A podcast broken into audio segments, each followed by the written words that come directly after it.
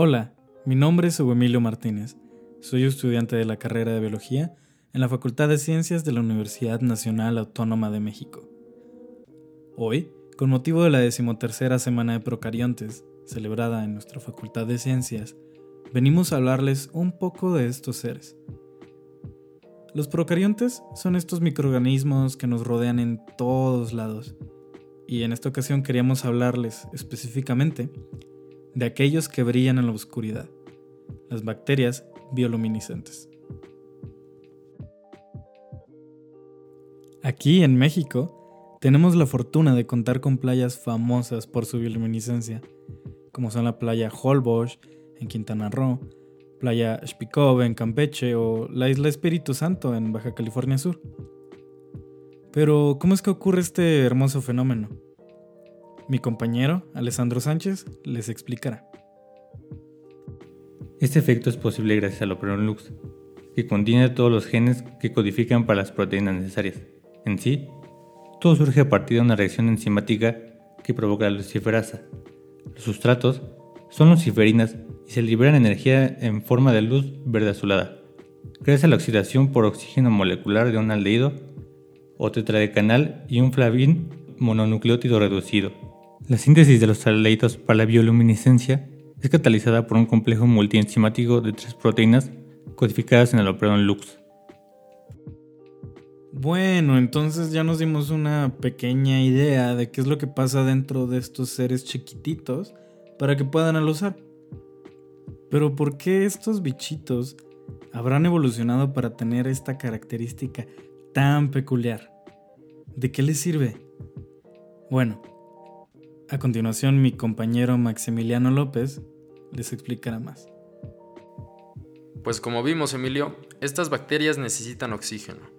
Así que surgieron cuando aumentaron los niveles de este en la atmósfera hace unos 2.4 billones de años. Los tres géneros que cuentan con la luciferasa son Alivibrio, Photobacterium y Vibro. Análisis filogenéticos han demostrado que esta enzima surgió una única vez en la evolución bacteriana. La hipótesis más aceptada es que la luciferasa haya ocurrido de forma incidental, para evitar el estrés oxidativo que pueda sufrir la célula. Eventualmente, debido a su propiedad iluminativa, esta fue conservada. Por lo tanto, que su aparición pudiera ser incidental no afecta el hecho de que fue una característica seleccionada en la evolución, y no es para menos, pues le trae muchas ventajas a estos microorganismos.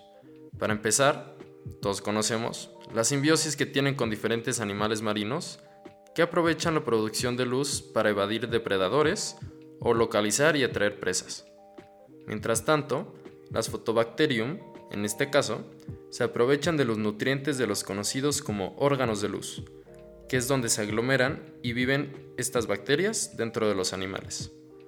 Sin embargo, independientemente de cualquier organismo, su función, se cree, que es para llamar la atención de los depredadores y ser consumidos, para luego ser excretados. Todo este proceso permite la dispersión de la especie, lo que en biología asociamos con mayor probabilidad de sobrevivir.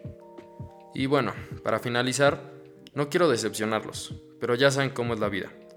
Una especie, la Photobacterium damselae, es conocida por ser patógena para huéspedes como peces, corales o esponjas, y evidentemente también para el ser humano. Como pueden ver, estas bacterias son causantes de uno de los fenómenos naturales más hermosos, pero también pueden causar mucho daño en el huésped equivocado. Entonces hay que tener mucha precaución cada que visitamos estas playas, pero no solo para cuidarnos de las bacterias, sino también para cuidarlas a ellas. Estos seres pueden ser muy susceptibles a los cambios, y la presencia humana, tristemente, ha deteriorado mucho sus hábitats y también la regularidad con la que se puede apreciar este hermoso fenómeno. Pero no solo sirven para ser bonitas, todos los seres vivos formamos partes de muy complejas redes ecológicas y todos somos importantes en este mundo. Les agradecemos mucho que hayan escuchado este podcast que ha sido hecho con la ayuda del Departamento de Biología de Procariontes de la Universidad Nacional Autónoma de México y nos vemos en la siguiente ocasión.